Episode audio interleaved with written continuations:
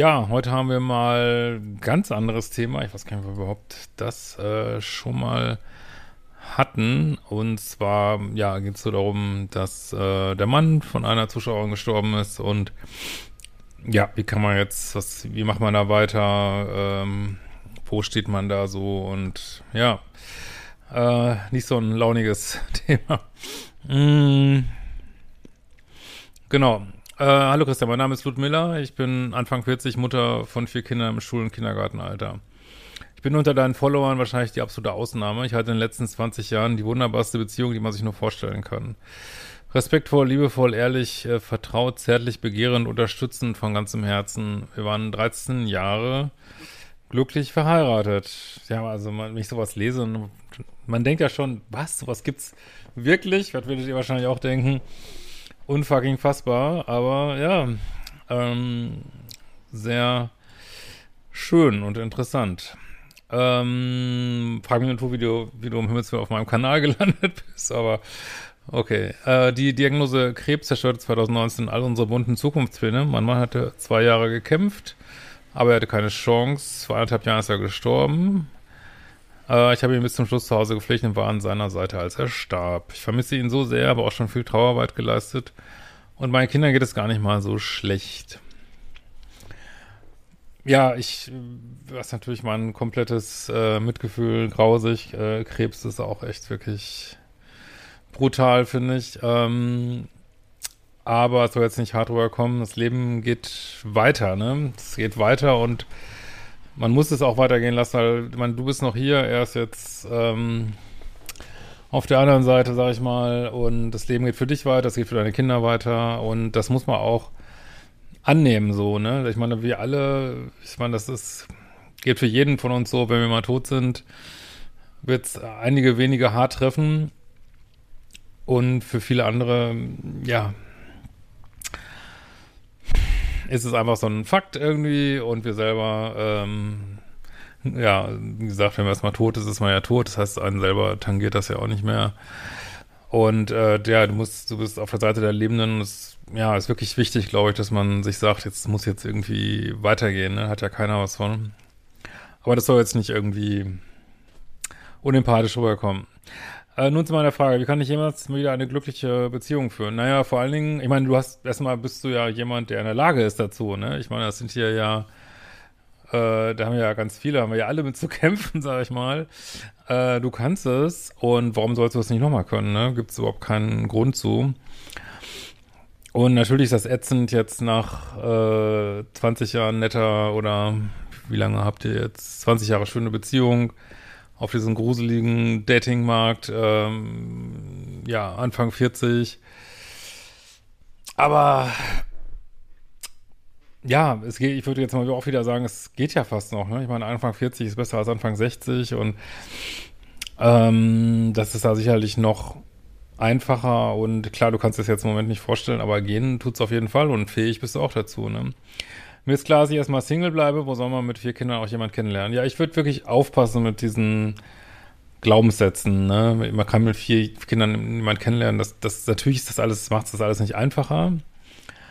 Aber das stimmt natürlich so nicht. Ne? Also ich kenne Leute, die mit vier Kindern jemand kennengelernt haben.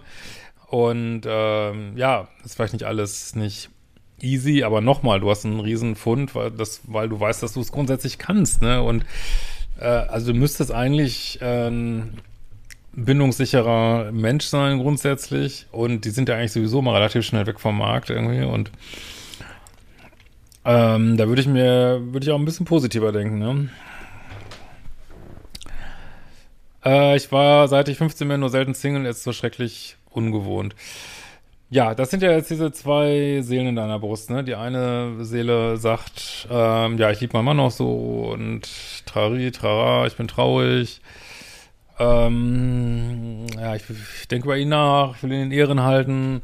Und die andere Seite ist, äh, scheiße, ich bin einfach nicht gern allein irgendwie so, ne? Und die liegen natürlich jetzt so ein bisschen im Widerstreit, weil die Seite, die nicht gerne allein ist, die weiß natürlich, also der wird nicht wiederkommen. Das heißt, ich muss jemand anders äh, daten und das, das sind so die beiden Seelen deiner Brust, die da ja aktiv sind, so, ne? Und ähm, aber ich es ist wirklich, ich meine, es ist menschlich, dass man nicht allein sein will. Ähm, du hast gute Erfahrungen gemacht mit Beziehungen. Äh, du hast vier Kinder. Äh, natürlich willst du auch was für dich haben und ja.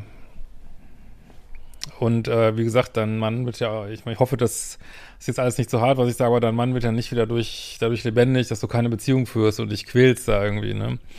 Aber es braucht einfach auch als erstes diese Entscheidung, dass du sagst, ja, ich will das jetzt auch, ich mach's jetzt auch. Weil solange wie du äh, so mit einem Fuß auf der Bremse stehst und mit einem Fuß auf dem Gaspedal, ist es natürlich schwierig, überhaupt jemanden zu finden. Ne? Das würde ich schon sagen. Äh, die Einsamkeit ist äh, zermürbend und seit 20 Jahren bin ich natürlich auch raus aus allem, was mit Beziehungsanbahnung zu tun hat. Ich hatte ja meinen Traum an. Ja, machen wir einen Datingkurs. Ähm, ist ja nicht so, dass da nichts gibt.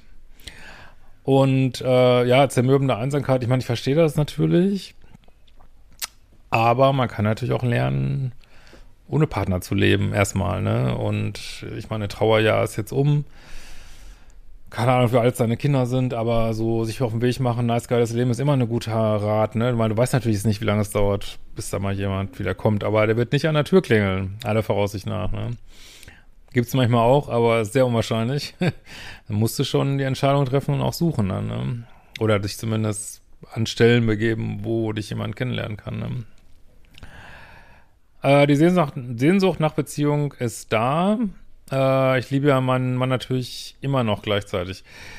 Ja, darfst du auch. Du darfst ihn weiter lieben. Also ich meine, Liebe ist ja wirklich was, äh, was nicht weniger wird dadurch, dass man es auf mehr Menschen verteilt. Also du kannst deinen Hund lieben, deinen Kanarienvogel lieben, dein, dein Auto lieben, deinen ähm, Ex-Partner lieben und trotzdem geht's Leben weiter so, ne? Ähm, also ich denke, wenn du jetzt mal überlegst, was hätte er jetzt, dein Partner dazu gesagt, hätte bestimmt auch gesagt, ja klar, muss, musst du weiter daten und ich denke mal, dem wird es prima geben auf der anderen Seite, so gehe ich mal von aus.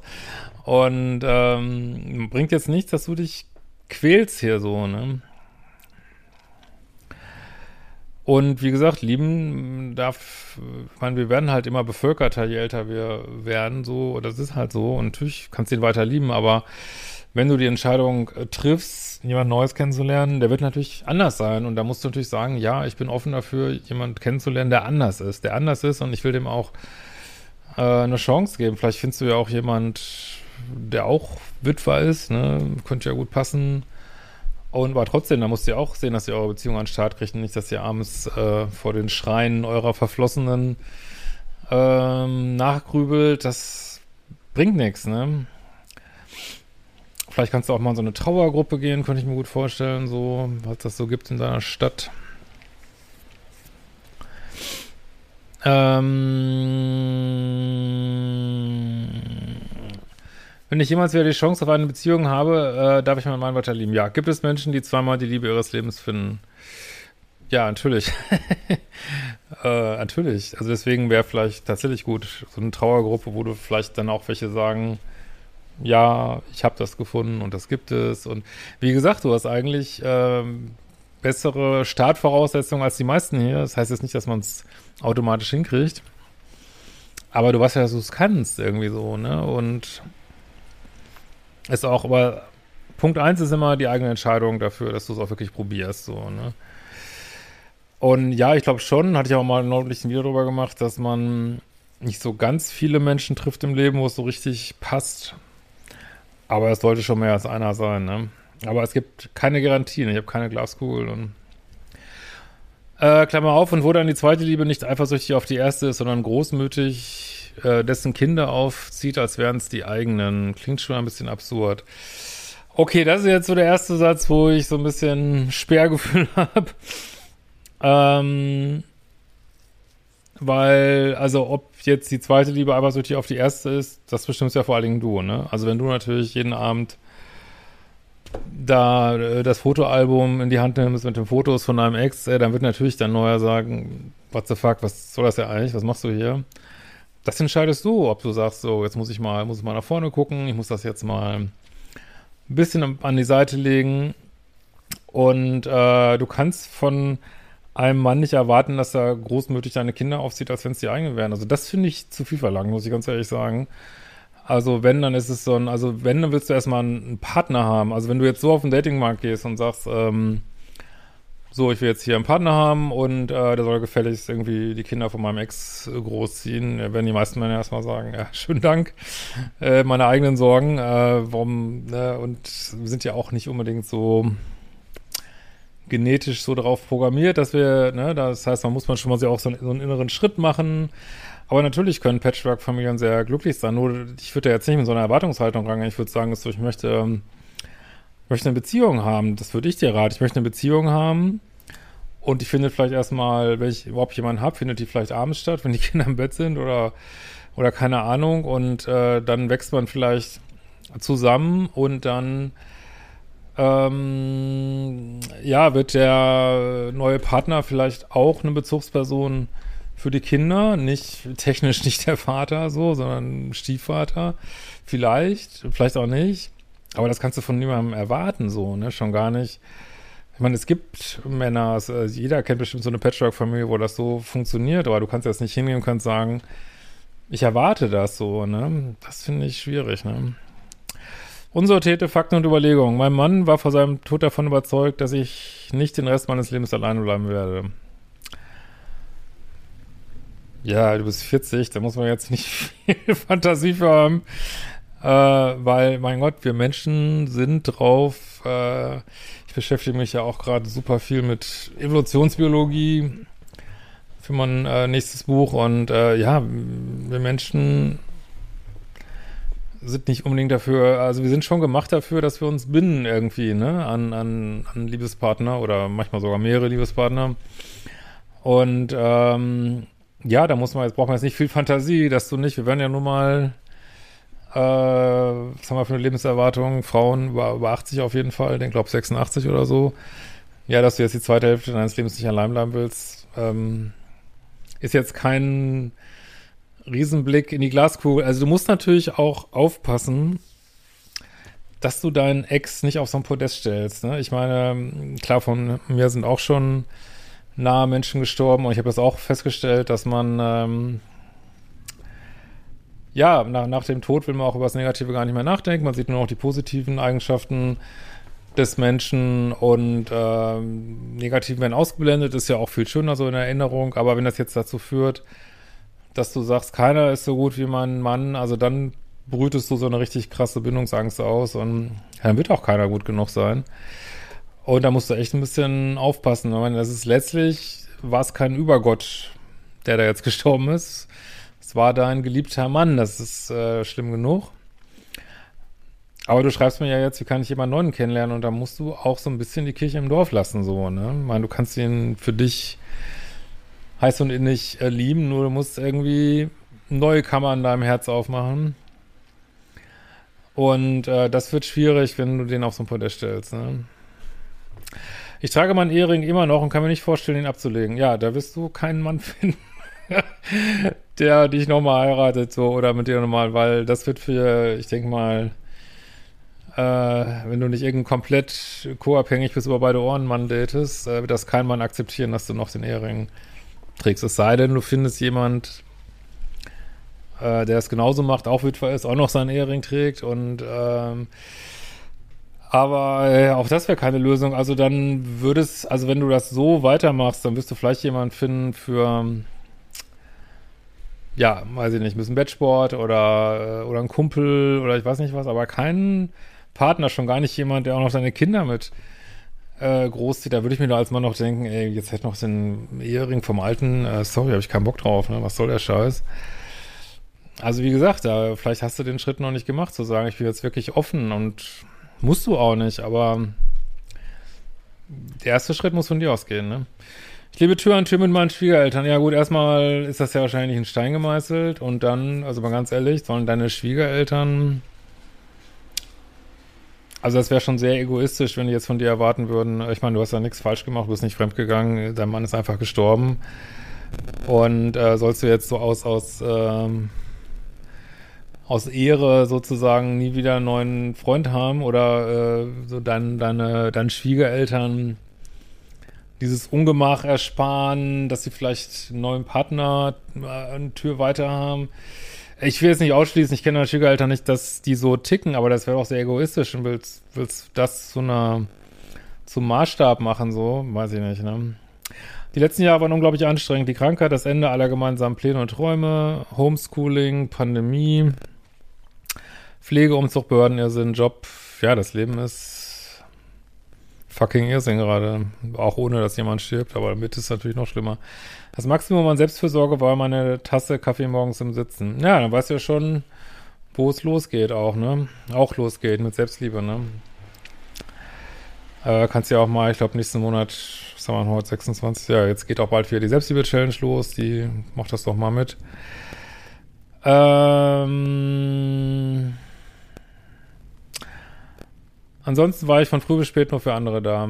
Ja, also ich weiß jetzt nicht, ob das so ein Grundmuster von dir ist, aber dass du mit vier Kindern natürlich viel für andere Menschen da sein wirst, klar.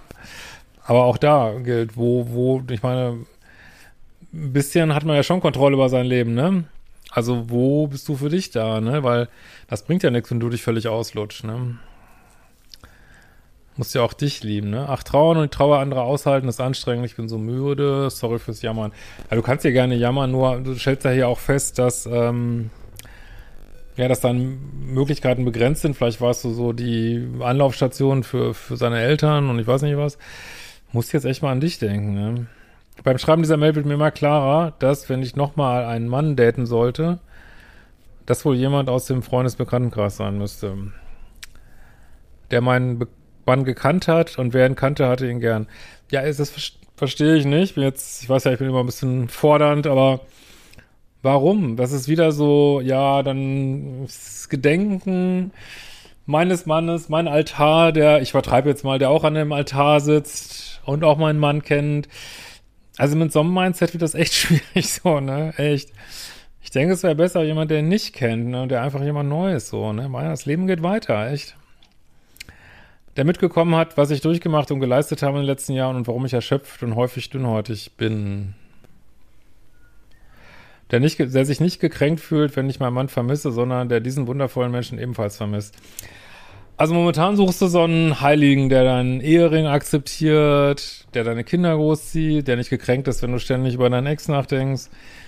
Den wirst du nicht finden.